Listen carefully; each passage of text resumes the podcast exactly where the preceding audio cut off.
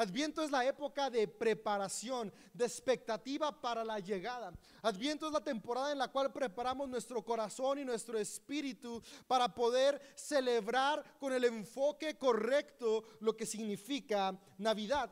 Y es que al, final de cuentas esta expectativa nos va a llevar a definir cómo vamos a ver la venida de Jesús. Sabes que nuestra cultura generalmente ha transitado la cuestión de Navidad a que lo que estamos expectantes es la comida, todos ya estamos expectantes de los tamales, o yo no sé cuál sea el platillo que se prepara en tu casa. Tal vez es pavo, tal vez es pierna, tal vez son costillas, tal vez son tacos, pero estás expectante de ese día. Estás expectante de los intercambios. Tal vez siempre te dan calcetines, pero esta idea de, estar intercambiando es, es, esta parte que trae expectativa, que trae alegría, que, que nos anima a que llegue Navidad, a que se acerquen las fechas. También hay expectativa porque es una temporada en la cual vemos familiares, tal vez este 2020 es un año difícil porque por primera vez en muchas décadas no vamos a ver a personas y familiares que estábamos acostumbrados a ver en estas fechas, pero por ahí ya he sabido de, reuniones familiares donde se van a conectar en Zoom para aunque sea poderse ver, platicar. Ah, hay expectativa sobre distintas cosas. Pero la temporada de Adviento, por lo que me gusta y una de las importancias que yo le veo, es que nos ayuda a reenfocar la expectativa de la Navidad.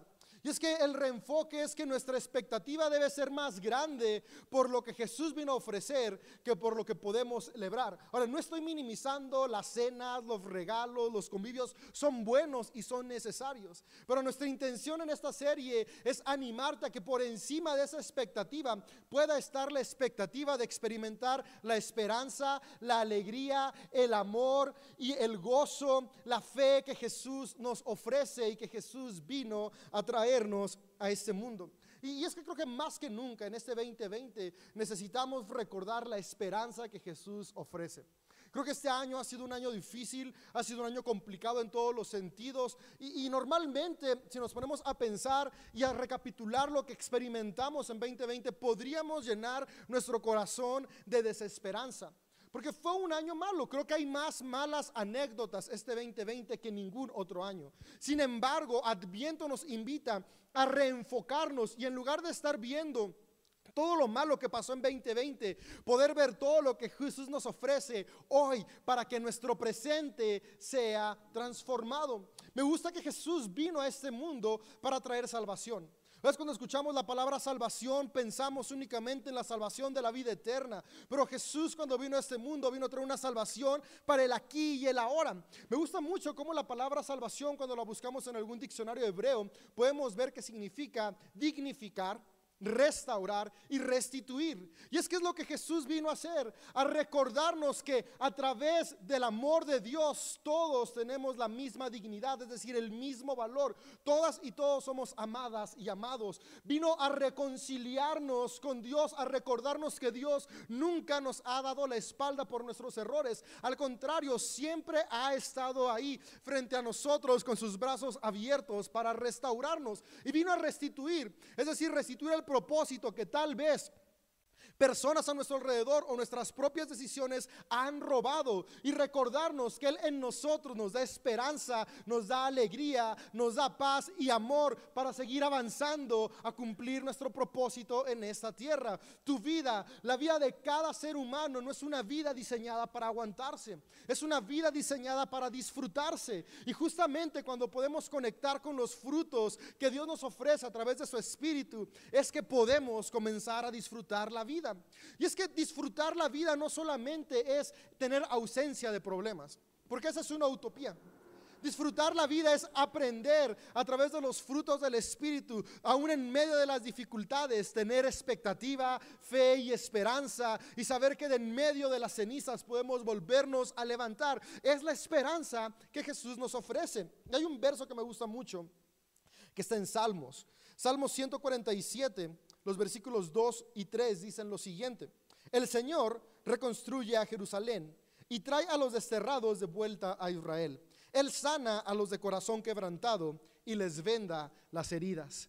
Mi oración y mi deseo es que tú y yo en esta época de Navidad podamos concientizarnos de lo que el autor de Salmos un día fue consciente. Y podamos saber que la venida de Jesús justamente nos recuerda eso, que Él viene para reconstruir nuestras vidas. Él viene para sanar nuestras heridas, para sanar el corazón quebrantado. Yo no sé qué quebró tu corazón este 2020. Lo que yo sí sé es que hay esperanza y Jesús a través de su Espíritu desea conectar con cada uno de nosotros. Y hay, algo que, que podemos tomar en esta temporada y es justamente esa pausa. Esa pausa antes de terminar el año para hacer conciencia de lo que es Dios, hacer conciencia de quién es Jesús y cómo actúa en nosotros. Yo quiero animarte a que cada día de aquí a que termine este año tomes un tiempo, aunque sea unos cinco minutos, para meditar. Medita en aquellas cosas que puedes agradecer, pero por sobre todas las cosas, medita, toma un tiempo para recordarle a tu mente y a tu corazón que Dios te ama tal y como eres, que Dios te ofrece paz en tu mente y en tu corazón, que Dios tiene esperanza para ti, que aún en medio de las dificultades hay optimismo porque Él está contigo, pero por sobre todas las cosas que podamos saber que podemos tener una actitud de alegría.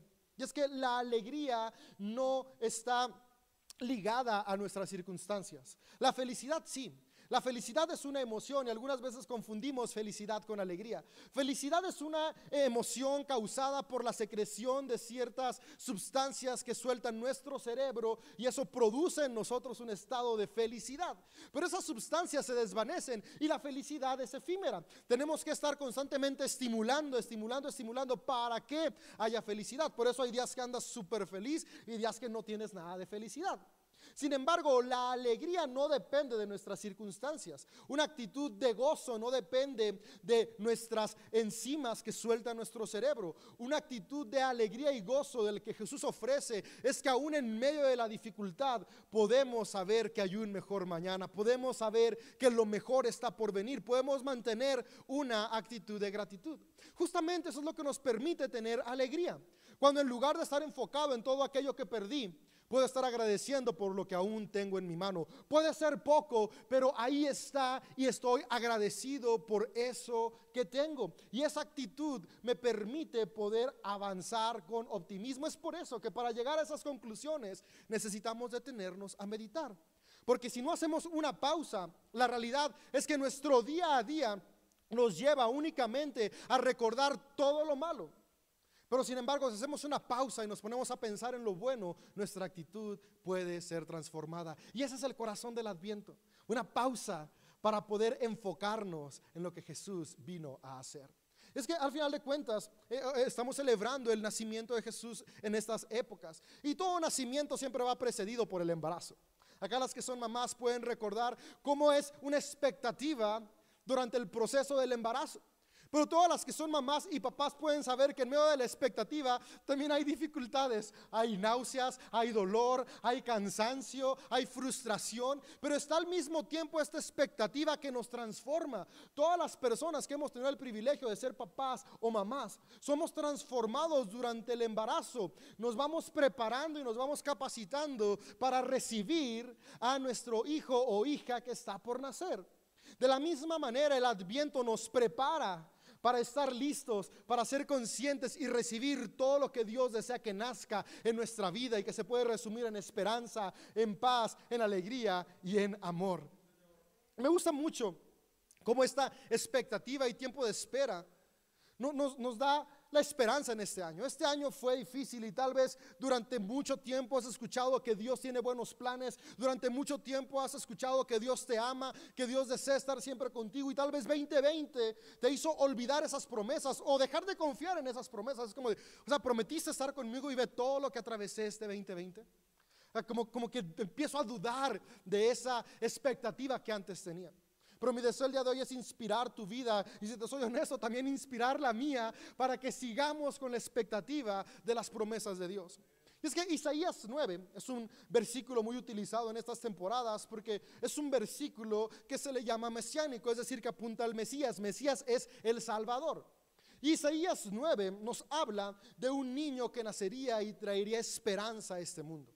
Un dato curioso es que Isaías fue escrito por tres distintos profetas. El primer Isaías, el segundo Isaías y el tercer Isaías. No se sabe si el segundo y el tercero también se llamaban Isaías, pero como tenían la misma escuela del primer Isaías, el libro se llama Isaías y ellos se les conoce como el segundo y el tercer Isaías. Y algo interesante es que cada uno de ellos vivió en diferentes épocas. El primer Isaías vivió en la época del rey Acaz. El segundo Isaías vivió en la época en la que fueron llevados cautivos a Babilonia. Y el tercer Isaías vivió en la época en la que ya eran libres del cautiverio de Babilonia. Y cada uno de ellos escribe desde el mismo enfoque en las distintas etapas de vida que fue atravesando la nación de Judá.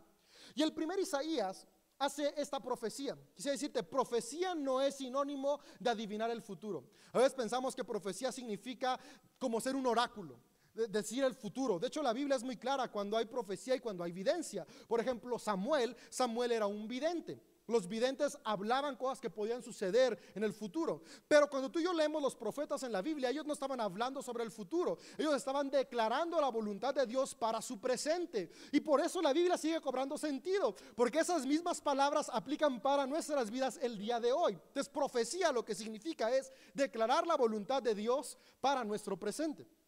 Entonces, cuando el profeta Isaías y los demás profetas escribían, lo que hacían era plasmar el corazón de Dios para la nación. Y cuando el primer Isaías escribe lo que está relatado hoy en nuestro capítulo 9 de Isaías, y hace esa profecía de concebirá la doncella, la joven, un niño, y este niño será Dios entre nosotros, será Emanuel, a quien Isaías le estaba hablando, era al hijo que iban a tener Acaz y la reina Abi. Acaz fue un rey que no fue muy bueno y sus antecesores tampoco. Israel estaba en una época de crisis, Judá estaba en una época difícil, complicada, por lo tanto ellos tenían esperanza, había promesas, e Isaías decide hablar la voluntad de Dios sobre el nuevo niño que iba a nacer y él decía, este hijo que va a nacer, que después fue el rey Ezequías, seguramente él sí cumplirá la voluntad de Dios, por lo tanto si la cumple, él será Emanuel, Dios entre nosotros. Porque una realidad es que Dios se manifiesta a la humanidad a través de otras personas. Vimos en series pasadas como tú y yo experimentamos a Dios a través de la relación que tenemos con otros. Y Isaías sabía esto, dice, si Ezequías es un hombre que sigue la voluntad de Dios, lo que Ezequías va a hacer es que al reino de Judá va a traer la presencia de Dios entre nosotros. Y Isaías da esta profecía. Todos estaban expectantes. Ezequías crece y resulta que no cumple la voluntad de Dios. No porque Dios no quisiera, porque cada ser humano a través de nuestro libre albedrío decidimos si caminamos con amor o si caminamos con egoísmo. Y Ezequías decidió caminar con egoísmo. Pero lo que me llama aquí la atención es que Judá no perdió la esperanza en esa profecía. Aunque todos en esa época sabían que Isaías hablaba de Ezequías y no se cumplió, las personas no dejaron de confiar en Dios y mantuvieron la esperanza de esa profecía diciendo algún día va a llegar alguien que sí lo va a cumplir. Ezequías no lo hizo, pero esto no es el fin y se mantuvieron expectantes por cientos de años más. Y eso es lo que a mí me llama mucho la atención, porque Adviento es lo que nos recuerda mantenernos expectantes en cada temporada. Tal vez 2020 nos pasó igual como Judá cuando vieron que Ezequías no cumplió la profecía de Isaías. Decimos, no pasó. Pero yo quiero animarte a que tú y yo, tal como Judá lo hizo, nos mantengamos expectantes, donde a pesar de ver dificultades y problemas, sabemos que un día esa promesa llegará. Y Mateo más adelante, varios cientos de años después que Isaías, el autor de Mateo, escribe citando a Isaías esa promesa, ahora ya como un hecho cumplido en Jesús. Y Mateo toma esa cuestión de Isaías porque Mateo redacta su evangelio desde después de Jesús. Mateo no fue escribiendo su evangelio así de Jesús nació, ah, Jesús nació, Jesús creció, Jesús creció. No, mm, el autor de Mateo habla desde una perspectiva después de que Jesús ascendió, escribe. Por lo tanto, Mateo ya sabía, el autor de Mateo todo lo que Jesús hizo y el autor de Mateo sabía, este Jesús, este hombre que vino a la tierra definitivamente fue Dios entre nosotros porque cumplió todo lo que se había profetizado. Es príncipe de paz, es consejero, es padre bueno. Y vio todas esas características en Jesús y es por eso que dice, eso que se dijo hace cientos de años, aplica hoy en día. Y por eso dice, Él sí es Emanuel, Dios entre nosotros. Y eso es lo que hoy celebramos, que una promesa que hizo un día, aunque parecía que nunca llegaría, al final se cumplió, pero se necesitó expectativa en el proceso. Seguir confiando que iba a llegar. Yo quiero animarte a que aunque este 2020 fue complicado, podamos en esa temporada de Adviento cerrar el año con expectativa, enfocándonos en lo que significa la venida de Jesús. ¿Y, y cómo podemos mantener esta expectativa? Quisiera leerte algo que está en Lucas. Lucas, que es otro autor de los evangelios, nos relata en el capítulo 1 el anunciamiento de Jesús, el nacimiento de Jesús. Y dice el capítulo 1 de Lucas, voy a leerte a partir del verso 26, lo siguiente. Dice, Dios envió al ángel Gabriel a Nazaret, a una aldea de Galilea, a una virgen llamada María. Ella estaba comprometida para casarse con un hombre llamado José, descendiente del rey David. Gabriel se le apareció y dijo, saludos mujer favorecida, el Señor está contigo. Quisiera hacer aquí una pausa. Lo primero que hace el ángel cuando se presenta con María es decirle, saludos mujer favorecida, el Señor está contigo. Y si algo se va en tu corazón y en tu mente el día de hoy, quisiera que fueran estas palabras. Eres un hombre, una mujer favorecida, favorecido, y el Señor está contigo. Sabes, el mensajero que Dios envió a María necesitaba decirle estas palabras. Porque en la época de José y María, cuando nació Jesús, la región de Judea estaba viviendo una crisis económica y política muy grande, tan grande que se especulaba que muy pronto ya se iba a terminar el mundo. ¿No ha pasado? Si leemos la historia, vemos cada vez que hay crisis grandes, dicen, esto ya se va a acabar, porque es tan complicado que pensamos que ya no puede haber algo más complicado más que que se acabe el mundo. En la época que nació Jesús, así estaban. Estaban especulando, esto ya se va a terminar, el mundo ya va a acabar. Y el ángel, el mensajero, se le aparece a María y le dice, hey María, tú eres favorecida y el Señor está contigo. Me gusta como dice Lucas, fíjate, voy a leerte. Se confusa y perturbada, María trató de pensar lo que el ángel le quería decir. Lo que confundió y perturbó a María fueron las palabras del ángel. Algunas veces por ahí la tradición nos cuenta que a María le asombró el ángel y le asustó el ángel, pero no, no, no, lo que a María le asombró fueron las palabras del ángel, porque históricamente si leemos la Biblia y vamos viendo lo que significa la palabra ángel, significa mensajero, un mensajero con forma humana. No es eso que imaginamos de un ser humano súper alto con alas y 26 ojos. No, no. María no se sorprendió de ver al mensajero. María se sorprendió de las palabras del mensajero que le dice, mujer favorecida, y el Señor está contigo. Porque seguramente María pensó, ¿cómo el Señor está conmigo? Oye, mensajero, ¿no ves cómo estamos viviendo hoy en día? ¿No ves la crisis tan difícil que estamos enfrentando? O sea, me confunde tu mensaje. Pero me encanta cómo el mensajero le dice a María, hey María, no tengas miedo. Y esto es muy importante porque la manera en la cual tú y yo afrontamos emocionalmente las circunstancias determina el rumbo de nuestras decisiones. Y el ángel le dice, ay María, no tengas miedo, sí, hay dificultades, hay problemas, pero pon pausa un momento. Medita un momento en lo que te digo. Aún en medio de las dificultades y el problemas, Dios te dice, eres favorecida y yo estoy contigo. Quisiera decirte lo mismo, amigo y amiga que nos ves, amigos y amigas que están aquí. El Señor está con ustedes. No sé qué tan difícil fue para ti el 2020. Sé que fue un año complicado para todos, en algunos en mayor o menor medida, pero complicado al final de cuentas. Déjame decirte, el Señor está contigo. Dios está contigo. Y quiero seguirte leyendo el relato. Dice, no tengas miedo, María, porque has hallado el favor de Dios. Concebirás y darás a luz un hijo, y le pondrás por nombre Jesús. Él será muy grande y lo llamarás Hijo del Altísimo. El Señor Dios le dará el trono de su antepasado David. Y María le dice, pero ¿cómo podrá suceder esto? Soy virgen. El ángel le contestó, el Espíritu vendrá sobre ti y el poder del Altísimo te cubrirá con su sombra. Por lo tanto, el bebé que nacerá será santo y será llamado Hijo de Dios. Además, tu pariente Elizabeth quedó embarazada en su vejez. Antes la gente decía que ella era estéril, pero ha concebido un hijo y está en su sexto mes de embarazo. Pues la palabra de Dios nunca dejará de cumplirse. María respondió, soy la sierva del Señor, que se cumpla todo lo que has dicho acerca de mí. Aquí hay tres cosas que quisiera decirte. A María le dicen, eres favorecida y el Señor está contigo. María dice, eso me confunde. ¿Cómo es que el Señor está conmigo? Y tal vez tú y yo podemos tener esa misma confusión o la hemos atravesado durante este 2020. ¿Cómo es que en este año puedo decir que el Señor está conmigo? ¿O cómo es que puedo confiar que va a estar conmigo en 2021? Porque si te soy honesto, nuestra experiencia humana y nuestra duda puede llevarnos a pensar que Dios nos abandonó y a tener la idea de que en 2021 también nos dejará abandonados. Sin embargo, la fe y la esperanza y este tiempo de meditación es para recordar que no nos abandonó en 2021, aún en el valle de sombra y de muerte, Él estuvo ahí con nosotros. Pero no solamente estuvo con nosotros en el valle de sombra y de muerte, sino que Él está con nosotros para guiarnos a los verdes pastos. Y es por eso que en la temporada de Adviento hacemos la pausa para meditar y decir, ok, es cierto, fue un año malo, pero Dios está conmigo. Y sí, como María, tú y yo podemos estar confundidos, pero después el ángel la ayudó a salir de la confusión y le dio esperanza. Dice, hey, mira, el Señor está contigo tan presente que dentro de ti se va a gestar un bebé que es hijo de Dios. Y ese bebé es la esperanza de la humanidad. Ese bebé es Jesús. Jesús es Salvador. Y después le dice, le dice lo que iba a hacer Jesús. Fíjate, dice, ah, él, ¿cómo iban a hacer? Le dice María, y es que, ¿cómo esto va a pasar? Y le dice el ángel, mira, cómo va a suceder es que el Espíritu Santo va a venir sobre ti. Ahora, ¿e-, ¿esto cómo aplica a nuestras vidas?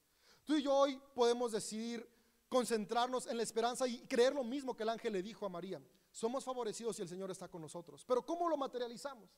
Al final de cuentas, así como María iba a tener un bebé que era el Hijo de Dios, tú y yo hoy tenemos el privilegio de que los frutos del Espíritu de Dios nazcan en nosotros. Y de la misma manera, manera que María concibió a Jesús por obra del Espíritu Santo, la esperanza, el amor, la alegría y la paz, hoy desean gestarse y nacer en tu vida a través del Espíritu Santo dentro de ti. El Espíritu Santo este año desea que tú y yo podamos dar a luz, que tú y yo podamos traer a nuestro presente esperanza, amor, fe y paz. Todos necesitamos esas cosas. Todos necesitamos paz, esperanza, amor, alegría. Esta época más que nunca necesita ser llena de fe. Este año más que nunca necesitamos fe, fe en qué? Fe en que Dios va a traer su gracia sobre nosotros para cerrar este año y para iniciar el año que viene. Y es que eso es adviento. Adviento nos recuerda que vivimos en un mundo de procesos. Adviento es la espera. Hablé del embarazo. María una vez que recibió estas promesas tuvo que esperar nueve meses. Un proceso de espera. Y es que eh, ah, eh, justamente nuestra vida es un proceso. Uno de los autores del Segundo Testamento dice, la, espiritualidad, nuestra relación con Dios es como la luz de la aurora que va creciendo, creciendo, creciendo hasta que el día es perfecto. Si tú y yo vemos un amanecer, el amanecer es espectacular y es el inicio, porque los inicios determinan cómo va a ser el camino. Sabes, esta temporada de Adviento es una muy buena temporada para que tú y yo nos preparemos para tener un buen camino en el 2020. Que tú y yo hagamos una pausa antes de terminar y no terminemos con el corazón desesperanzado sino que en este tiempo de concientización podamos llenarnos de expectativa y de fe para comenzar llenos de esperanza un nuevo año que Dios nos da, porque Dios siempre puede llevarnos de lo malo a lo bueno y de lo bueno a lo mejor. Es por eso que en CDO decimos lo mejor está por venir. No porque creemos que 2021 va a estar ausente de problemas. Honestamente no sabemos si va a ser mejor o peor que 2020. Pero lo que sí podemos saber es que en 2021 puedes experimentar una gracia mayor de la que experimentaste en 2020, una esperanza mayor de la que experimentaste este año, una paz que sobrepase las cosas más grandes que atravesemos, una paz más grande que la de este año viene para 2021. Por eso creemos que lo mejor está por venir. Porque si Dios está con nosotros, su Espíritu está con nosotros, tenemos la capacidad de mantener una actitud expectante. Y al final de cuentas, ¿para qué es esta expectativa? Porque ¿para qué vino Jesús? ¿A qué vino Jesús a este mundo? Jesús vino a reconcientizarnos, pero no solamente a reconcientizarnos de nuestro propósito.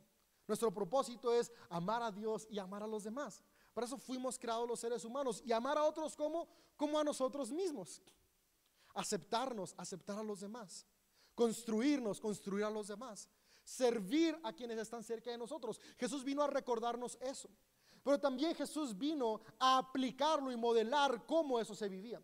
Y es que la realidad solamente podemos amar a otros cuando estamos dispuestos a traer dignidad a los que nos rodean, cuando estamos dispuestos a amar a los demás, no solamente con nuestras palabras, sino con nuestras acciones. Y Jesús es lo que vino a hacer, a recordarnos que todas y todos tenemos un lugar en el corazón de Dios, que todas y todos tenemos un lugar en su reino.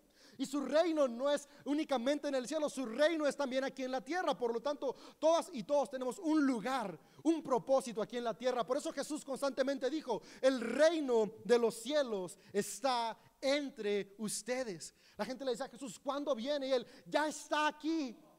Y me encanta que no solamente dice, ya está aquí, sino que también está dentro de cada uno de nosotros.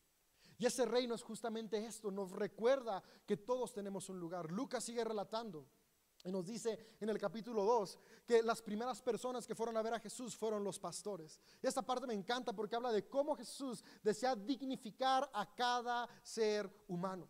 El relato de Lucas comienza diciéndonos que estaban en la ciudad de Belén cuando llegó el momento de que naciera Jesús los historiadores que han estudiado el contexto del libro de Lucas presentan que José y María ya tenían tiempo en Belén cuando llegó el momento de que Jesús naciera. El mismo texto nos dice, estando en Belén llegó el momento de que naciera Jesús. No es que iban llegando, la tradición nos cuenta que iban llegando y a medio camino iban a hacer el bebé y llegaron tan tarde que no había un lugar donde naciera y de repente alguien les dice, pues vénganse al establo y nos imaginamos un establo de la edad media que está al aire libre, lleno de paja, lleno de animales y pues ahí nació Jesús porque no había donde más naciera. Pero si vemos la historia del contexto, del momento en el que esto sucedió y analizamos quiénes eran los papás de Jesús, podemos darnos cuenta que esta tradición bonita, pero incierta, está muy lejos de lo que Lucas desea relatarnos. Ahora, Lucas comienza enmarcando el nacimiento de Jesús porque quiere presentarnos cómo es este Dios entre nosotros. Cómo es este Dios que viene a habitar entre los seres humanos. Y quiere presentar las características esenciales de este Cristo. Y primero nos presentan o nos dicen los relatos que José era un carpintero, es lo que tú y yo leemos. Pero la palabra original se refiere a una persona que era un arquitecto constructor.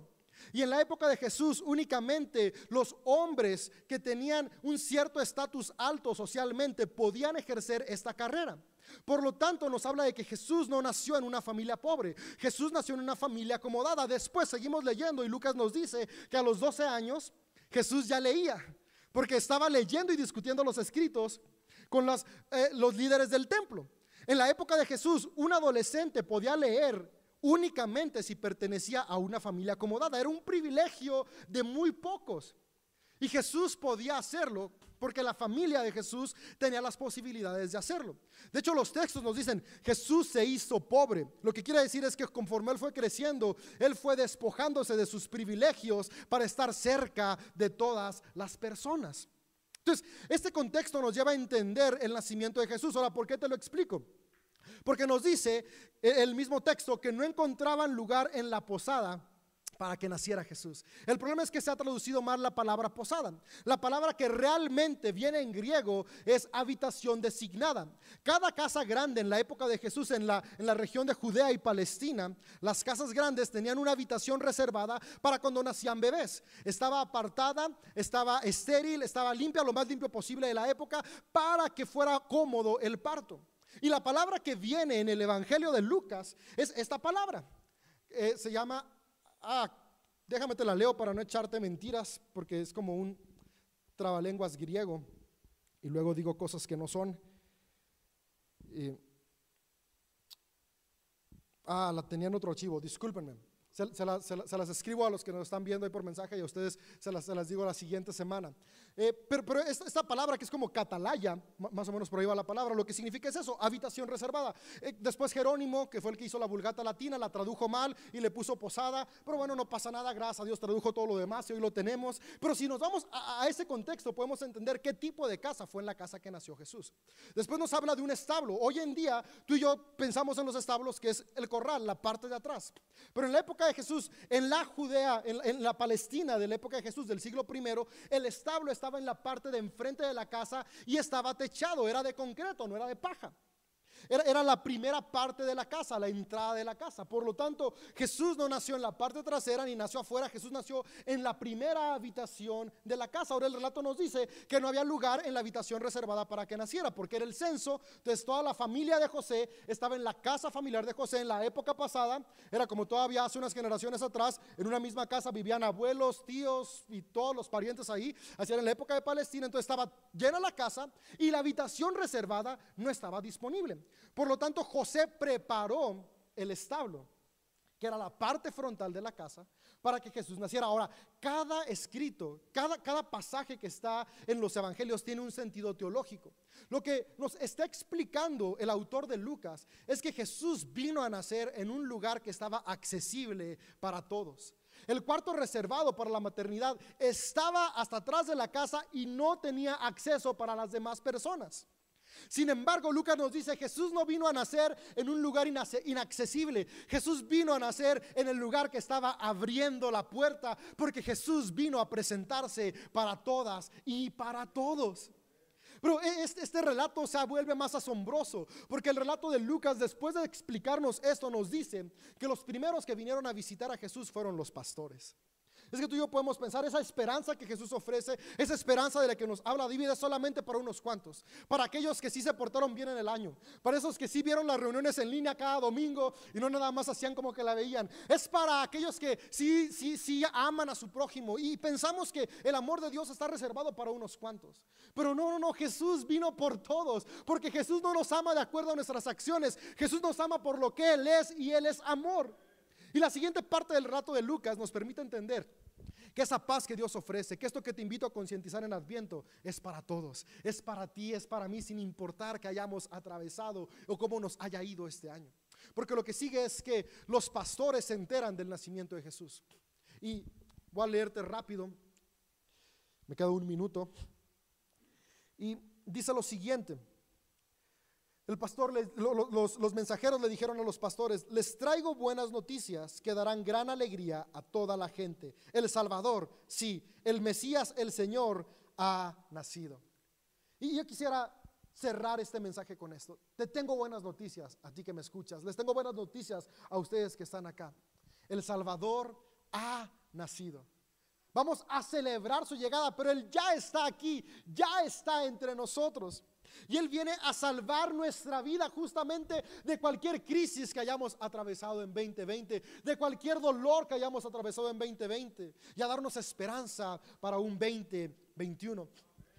Dice, sigue diciendo el relato de Lucas 2, dice, los pastores, después de saber que venía el Salvador y después de, que el mensajero les dijo dónde estaba, dice, fueron deprisa a la aldea y encontraron a María y a José. Y allí estaba el niño, acostado en el pesebre. Después de verlo, los pastores contaron todo lo que había sucedido y lo que el ángel les había dicho acerca del niño. Todos los que escucharon el relato de los pastores quedaron asombrados. Los pastores regresaron a su rebaño glorificando y alabando a Dios por lo que habían visto. Este pasaje tiene algo increíble. Los pastores en la época de Jesús, en el siglo primero, era la clase más baja y despreciada de la sociedad. Si podemos leer a historiadores de, todas las distintas corrientes, romanos, griegos, judíos, siempre cuando hablaban de los pastores hablaban como la escoria de la sociedad, los indeseados. Los pastores, nadie los quería y los pastores eran pobres. Los pastores no eran dueños de los rebaños. Los dueños de los rebaños vivían en la ciudad y cuidar rebaños era algo tan indigno en aquella época que contrataban a los que nadie quería y a los que no les importaba su reputación para cuidarlos. Y los historiadores nos dicen que la mayoría de pastores eran mujeres y niños, porque en la época en que nace Jesús, la mujer y los niños no tenían valor. Gracias a Dios que eso ha cambiado y hoy sabemos que valemos igual sin importar nuestro género, nuestra edad o nuestra posición social. Pero justamente Lucas quería decirle eso a la gente. Desde que hace más de dos mil años Lucas quiere decirle, el corazón de Dios es este, que todos tenemos lugar y acceso a Cristo. Entendiendo el contexto en el que nació Jesús, se esperaría que fueran a verlo todos menos los pastores. Porque José y María, ¿cómo iban a aceptar a la escoria en su casa? Sin embargo, lo que Lucas nos está diciendo es Jesús no hace distinción de personas. dice José y María los recibieron en su casa entraron y vieron a Jesús. José y María no les dijeron, hey, ustedes no entran acá. Porque lo que nos está diciendo Lucas es, la buena noticia, el mensaje es para todos. No importa no importa qué tan indigno puedas pensar que eres. No importa qué tan indigno creas que es la persona que es tu vecino o que trabaja contigo. Para ellos, para ti, para nosotros, para todos es la buena noticia. Para todos hay esperanza, para todos hay amor, para todos hay un buen futuro. Porque Dios no hace diferencia de personas. Ese es el mensaje de la buena noticia. Jesús vino para amarnos a todos y a todas. Quisiera cerrarte leyendo una vez más el salmo con el que comencé. Salmo 147, 2, 3. El Señor reconstruye a Jerusalén. Y mi oración el día de hoy es que el Señor reconstruya tu vida. Que esta temporada de Adviento nos permita ser conscientes de que su amor en nosotros puede reconstruir todo lo que se haya quebrado en 2020. Yo no sé qué está roto, tu corazón, tus emociones, tu fe, tus relaciones. La esperanza de Adviento es esa, que el Señor reconstruye y trae a los desterrados de vuelta. Yo no sé si tú has sentido que tus decisiones o las decisiones de otros han excluido del amor de Dios. El amor de Dios no excluye, el amor de Dios atrae a aquellos que nuestra cultura ha desterrado. Yo hoy quiero decirte, Dios te ama y hoy te atrae a su amor. Y cierra diciendo el Salmo, porque Él sana a los de corazón quebrantado y les venda las heridas. Que esta temporada de Adviento, el amor, la esperanza, la paz y la alegría de Dios sanen tu corazón y venden tus heridas.